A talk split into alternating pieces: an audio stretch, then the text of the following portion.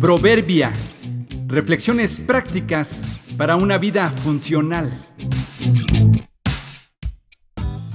Junio 13. Ubícate. Siempre hay alguien con más y alguien con menos que tú. Estaba en la fila para pagar en una tienda. Observé que entraron dos hombres con una forma de andar arrogante. Uno de ellos llamaba mucho más la atención por su apariencia física. En las orejas traía varios piercings que hacían que voltearas a verlo. Supongo que él sabía que llamaba la atención con ellos y supongo también que los usaba precisamente para eso. Casi se podía leer en su andar y en su cara. ¡Ey! Voltea a verme. Lo observé cuando entró a la tienda y noté cómo cambió su expresión y su actitud cuando al momento de entrar se dio cuenta que en la fila para pagar había otro hombre mucho más alto y corpulento que él, que en lugar de piercings traía dos enormes aros que hacían parecer grandísimas sus orejas. Era imposible no detenerse y preguntarse cómo pudo hacer eso.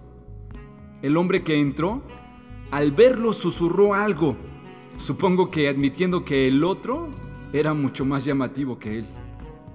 Esta escena me hizo recordar que debemos tener presente que siempre hay alguien más y alguien menos que tú. ¿Te sientes importante por el lujoso auto que manejas? Te puedo asegurar que el dueño, no del auto, sino de la marca del auto que manejas, se siente más importante. ¿Te sientes mal porque no tienes un auto para manejar y usas el transporte público? Te puedo asegurar que hay otros que ni siquiera para el transporte público ganan. Si sabes mucho, hay alguien que sabe más y otros más ignorantes. Si piensas que eres muy talentoso, hay otros que son mucho más, así como otros menos capaces. El punto aquí es con quién te comparas. Si volteas hacia abajo te sientes muy arriba, pero si volteas arriba verás que te quedaste atrás.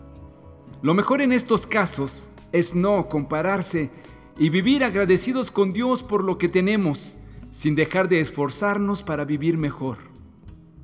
Tranquilo, siempre hay alguien con más y alguien con menos. Ubícate. El rico y el pobre tienen esto en común. A ambos los hizo el Señor. Proverbios 22, 2.